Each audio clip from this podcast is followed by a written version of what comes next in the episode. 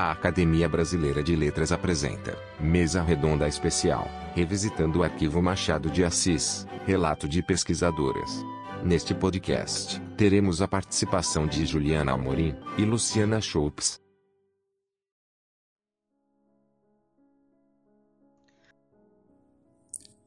Sou José Murilo de Carvalho, diretor do arquivo Múcio Leão da Academia Brasileira de Letras. Saúdo todos os participantes da Quinta Semana Nacional de Arquivos.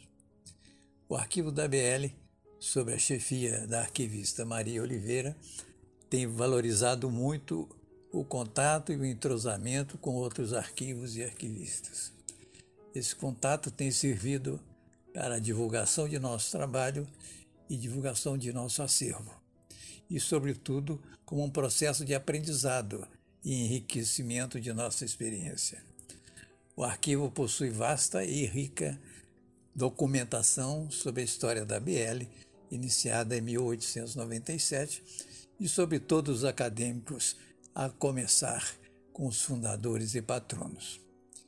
Entre os acadêmicos atuais e os já falecidos, encontram-se alguns dos nomes mais importantes de nossa literatura e de nossa cultura em geral. No momento, uma das principais eh, preocupações do arquivo é digitalizar seu acervo, para dar mais fácil acesso aos pesquisadores, um fator importante nesses tempos de pandemia. Passo a apresentar as pesquisadoras que participarão do encontro. A primeira é Juliana Amorim.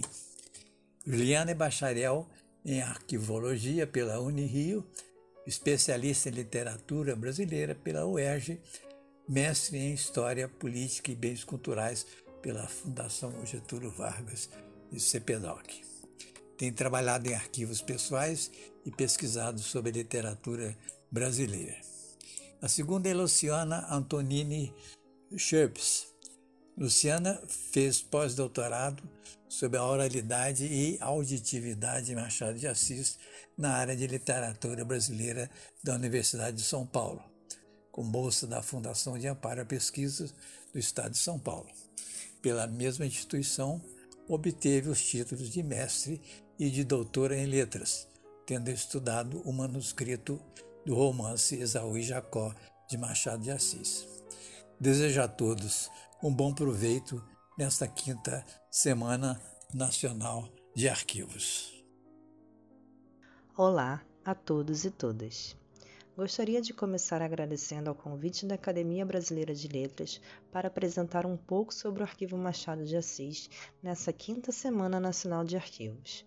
Eu sou Juliana Amorim, arquivista mestre em História, Política e Bens Culturais pelo CPDOC da Fundação Getúlio Vargas e recentemente concluí a especialização em Literatura Brasileira pela UERJ, em que me debrucei sobre o Arquivo Machado de Assis, cujo o título do meu trabalho é Memorial de Machado, o arquivo pessoal de Machado de Assis como fonte de pesquisa. O presente trabalho teve como objetivo refletir acerca da produção, custódia e uso do arquivo pessoal de Machado de Assis, hoje sob a guarda da Academia Brasileira de Letras. Atuei como arquivista do Arquivo dos Acadêmicos por mais de 10 anos e pude então observar de perto o quanto esse arquivo é consultado.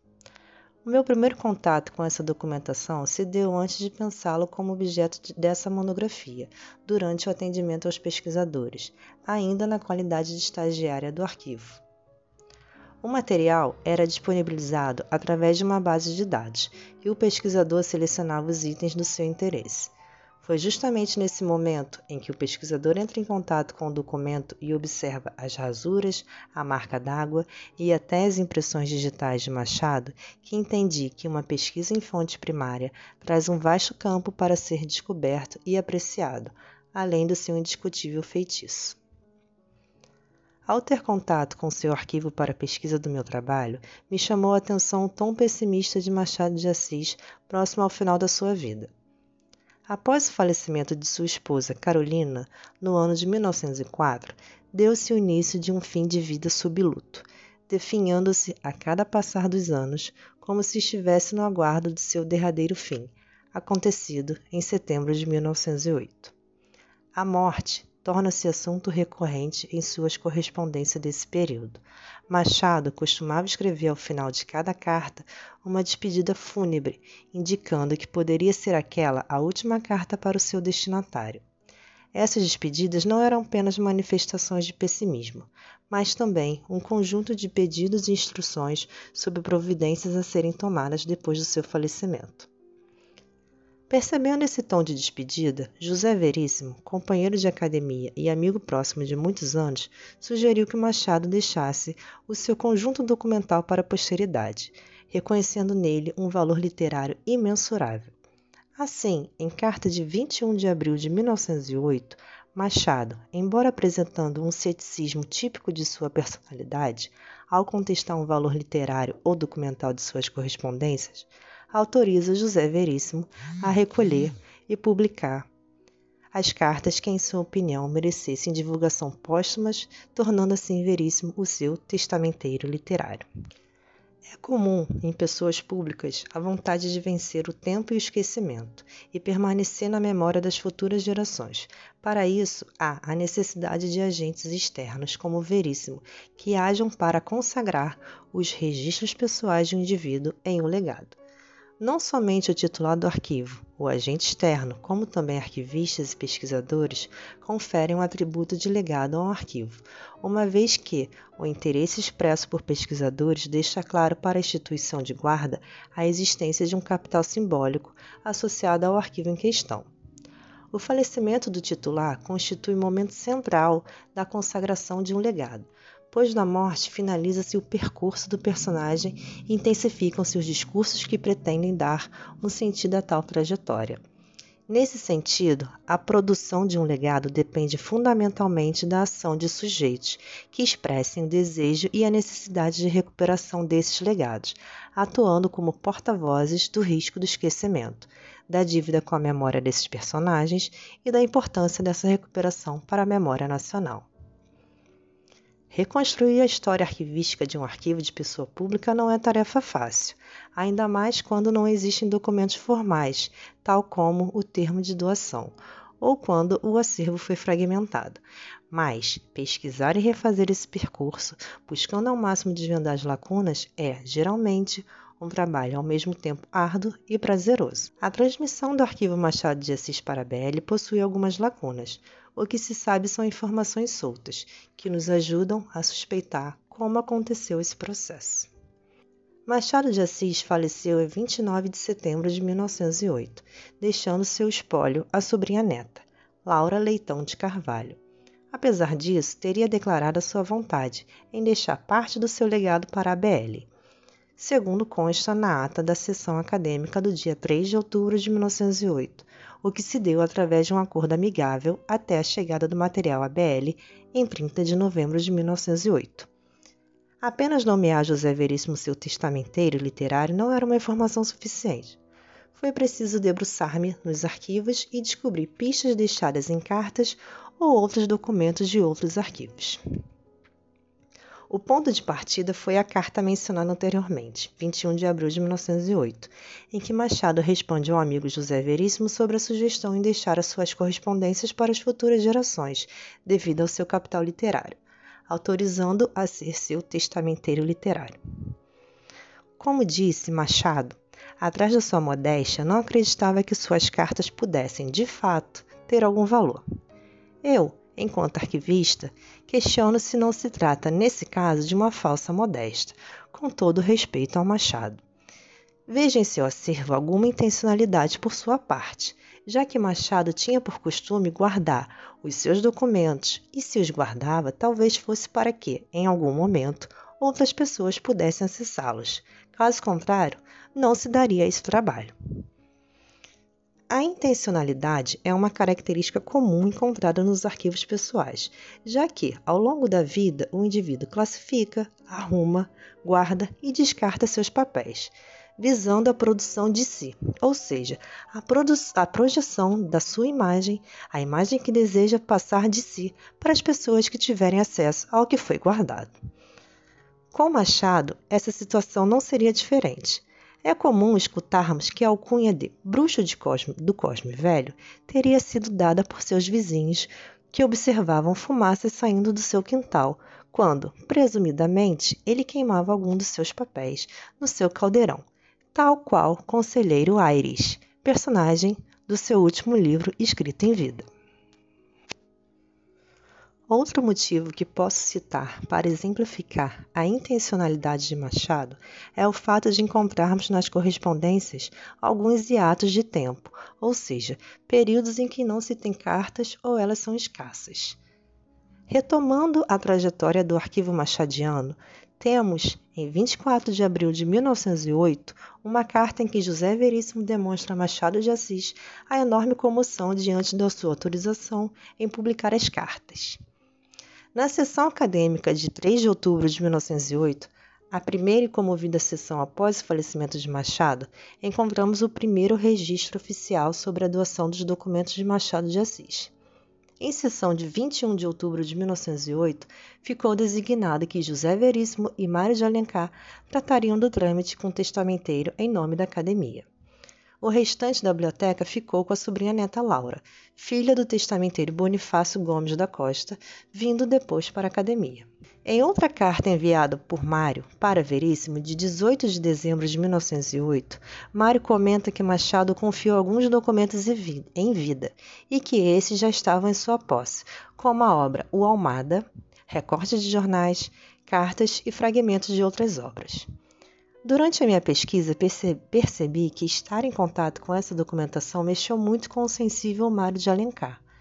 Muito apegado ao Machado, Alencar desabafa com Veríssimo que reler as cartas de Machado tinha aumentado a sua saudade. Ele escreveu, aspas, tenho presente a meus olhos o quadro mortuário.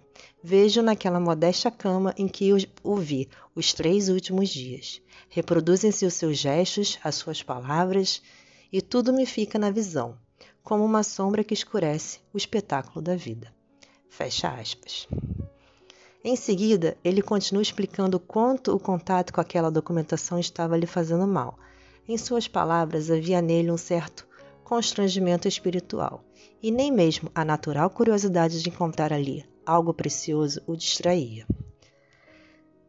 Segundo a impressão de Mário, Machado guardava tudo, cartas, cartões, convites e jornais, principalmente os que lia habitualmente, como o Jornal do Comércio, a Gazeta e o Correio da Manhã. Outras transmissões do legado machadiano feitos por herdeiros para Belli ocorreram também anos mais tarde, como ao longo da, da década de 1960, com a chegada dos livros para a biblioteca e em dezembro de 98 com a transmissão de parte do espólio que estava no período de 79 a 80 sob guarda das universidades da UFRJ e Unirio.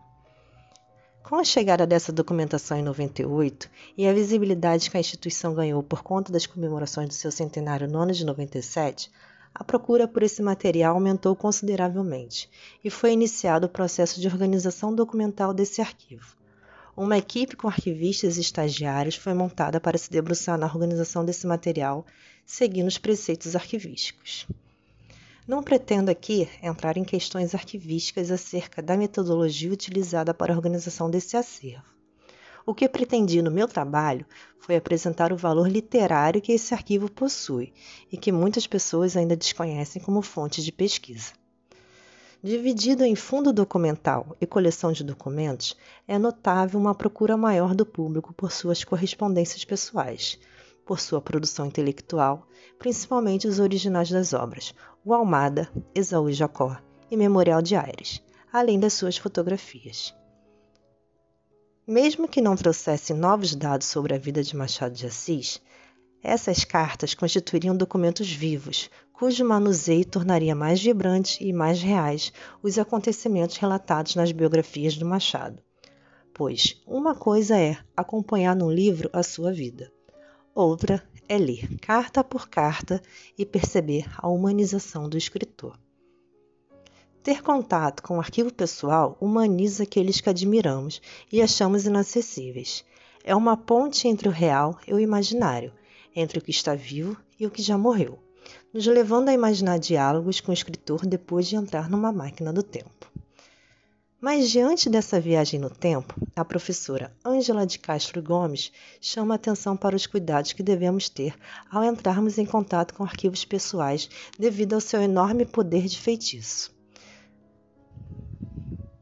O que Gomes acredita, e eu também, na qualidade de arquivista e com experiência e entendimento aos pesquisadores, é na necessidade que o pesquisador tem de se preparar para uma pesquisa em arquivos, munido de críticas às fontes e com seu objetivo delineado para não naufragar no mar de documentos por ausência de rumo e excesso de opções. Por diversas vezes presenciei pesquisadores que não tinham a sua pesquisa delimitada e, por isso, fracassaram ter o seu contato com o arquivo, pois não sabiam por onde começar. Na maioria desses casos, o pesquisador não consegue fazer as suas escolhas e hierarquizar o que é mais importante em sua pesquisa, deixando claro que é ele quem conduz a fonte e não a fonte que o conduz. Mesmo com o risco do feitiço, eu sigo acreditando que o arquivo pessoal é um dos locais mais interessantes e necessários para uma pesquisa de qualidade. Por isso, busquei nesse trabalho destacar a importância do arquivo pessoal de Machado de Assis, desde a, desde a sua doação, sugerida por José Veríssimo, até ser objeto de significados e investimentos da Academia Brasileira de Letras. Um sinal claro desse investimento está no fato do Arquivo Machado de Assis ser memória do mundo da Unesco desde 2007 e, por isso, cabe à instituição dar visibilidade e valorizá-lo, facilitando o seu acesso. Diante da riqueza desse material que temos disponível, eu apenas agradeço Machado de Assis por não ter feito tal qual o seu conselheiro Aires e ter queimado todos os seus papéis. Mas se, ainda assim, alguma coisa o bruxo do Cosme Velho queimou no seu caldeirão, segundo dizem os seus vizinhos, ficaremos paralisados como no mistério da traição de Capitu, bem ao estilo machadiano. Não queremos saber. Fica a dúvida no ar. Mas fica também a certeza de que, por esse arquivo, vale a pena se debruçar, divulgar e até enfeitiçar. Muito obrigada. Meu nome é Luciana Antonini Choupes e hoje, nessa Semana Nacional de Arquivos, vou falar um pouco sobre meu trabalho como pesquisadora em literatura brasileira, lidando com fontes primárias. Primeiro gostaria de me apresentar. Eu tenho formação em letras, com mestrado e doutorado pela Universidade de São Paulo e com um recente estágio de pós-doutorado na área de literatura brasileira da USP. Em todo esse percurso de pesquisa, eu trabalhei com fontes primárias, estudando o acervo do Machado de Assis guardado na Academia Brasileira de Letras. Primeiramente, durante o mestrado, pesquisei o acervo dos livros que pertenceram ao autor, guardados na Biblioteca Acadêmica Lúcio de Mendonça, porque eu me interessava naquela época em verificar como o processo de leitura implica no processo de composição ficcional. E para isso eu trabalhei com a biblioteca de dois escritores, Gustave Flaubert e Machado de Assis observando como a citação de outras obras, literárias ou não, técnicas ou teóricas, ocorriam em suas ficções e se haveria rastros dessas leituras, seja em anotações, seja nos próprios livros, é, com anotações nos livros, grifos, etc. No caso de Machado, ao visitar sua biblioteca em 2011, é, notei as raras anotações nas margens dos livros é, e em grifos também é, nos livros que pertenceram a ele. Mas, estando na academia, eu aproveitei para visitar o arquivo Múcio Leão, que guarda um acervo importantíssimo de documentos que pertenceram ao Machado de Assis, desde documentos pessoais, como contratos de publicação das obras, também correspondência, recortes de jornais, é, até três importantes manuscritos é, o manuscrito do romance Zoe Jacó, do romance Memorial de Aires e do poema inacabado Almada. É, nessa primeira visita, em 2011, eu consultei o manuscrito de Zoe Jacó, que era meu interesse é, desde o mestrado, e que se tornou então meu objeto de trabalho no doutorado e no pós-doutorado, onde aprofundei o trabalho sobre os processos de composição ficcional do autor. É, no momento inicial da minha pesquisa de doutorado, para mim foi importantíssimo vasculhar mais manuscritos de Machado, é, mas manuscritos é, sempre que tivessem rasuras e que não fossem cópias passadas a limpo. Então eu visitei é, outros arquivos, né, como a Biblioteca Nacional no Rio de Janeiro, onde eu consultei algumas coisas, com destaque para o manuscrito da peça As Porcas Caldinas. Uh, e o Real Gabinete Português de Leitura também, onde eu pude consultar online um manuscrito da peça de, teatro, de teatro Tu Só Tu Por Amor, e, e também o arquivo da própria BL, é, onde eu fui também vasculhar e consultar os outros manuscritos de Machado, mergulhando mais amplamente é, em seu arquivo, sempre procurando observar nesses materiais recorrências no processo de composição da escrita do autor. Nessa empreitada, é, em seguida, aí já detendo-me é, em detalhes no manuscrito de Zoe Jacó, eu busquei analisar as rasuras presentes nesse manuscrito do romance e também comparar essa versão do manuscrito com a versão publicada na primeira edição, para observar as dinâmicas de composição e o funcionamento linguístico, rítmico e prosódico da prosa de Machado. Então, durante é, a realização tanto do meu doutorado como do pós-doutorado, eu estive por várias vezes no arquivo da BL, em reiteradas visitas em 2014, 2016 e 2018, nas quais eu estive em contato com o manuscrito do penúltimo romance de Machado de Assis, Exói Jacó, por meio de sua digitalização nas primeiras visitas e por meio do documento físico, em papel mesmo, né, nas últimas visitas.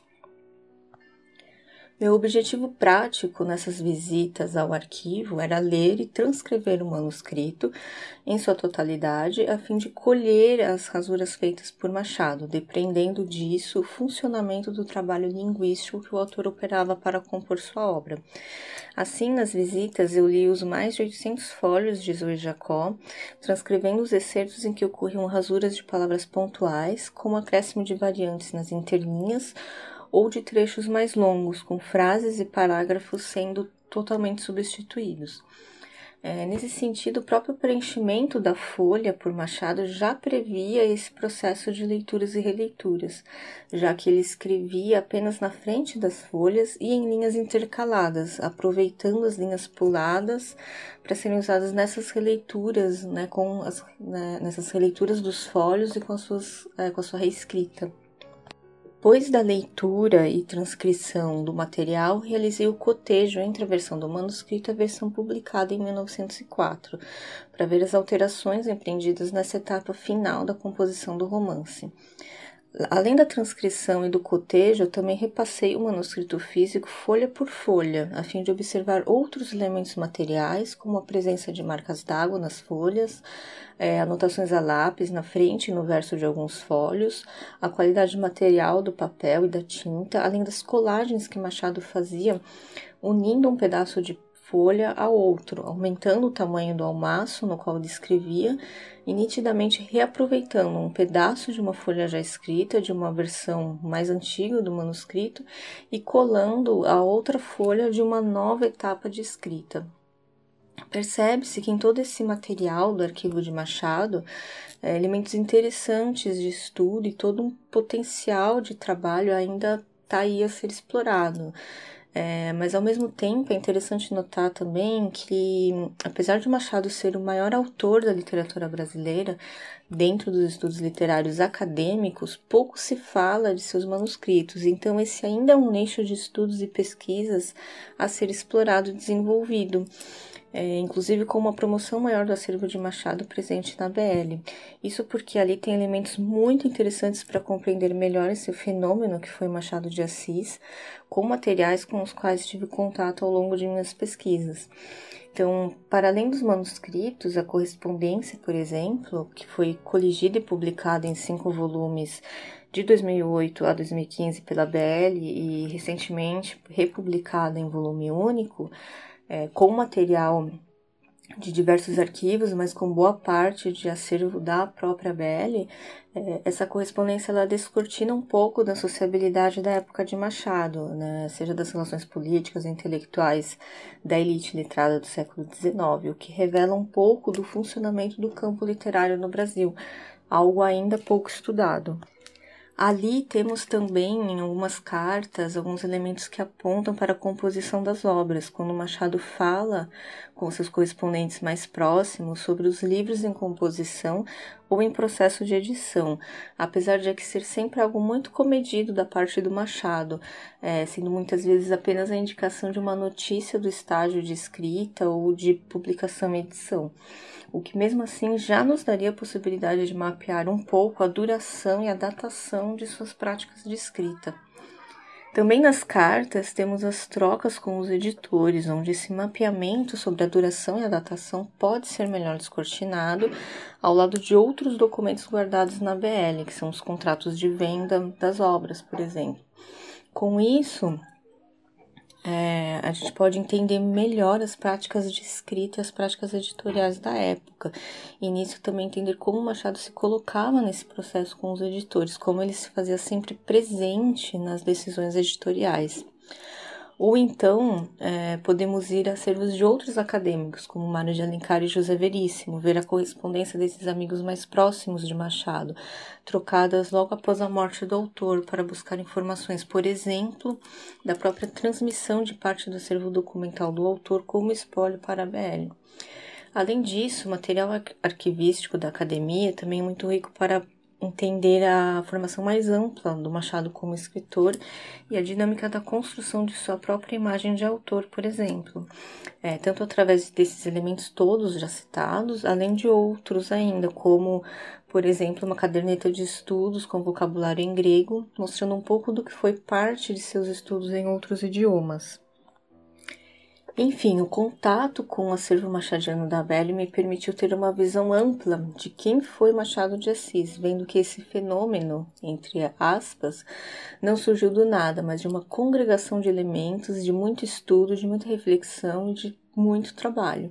E o melhor lugar para se ver esse trabalho literário são justamente os manuscritos, onde temos ali é, o traço deixado pela mão do escritor nesse labor com a língua, nas rasuras que procuram construir a melhor frase, a frase mais sonora ou com maior efeito expressivo.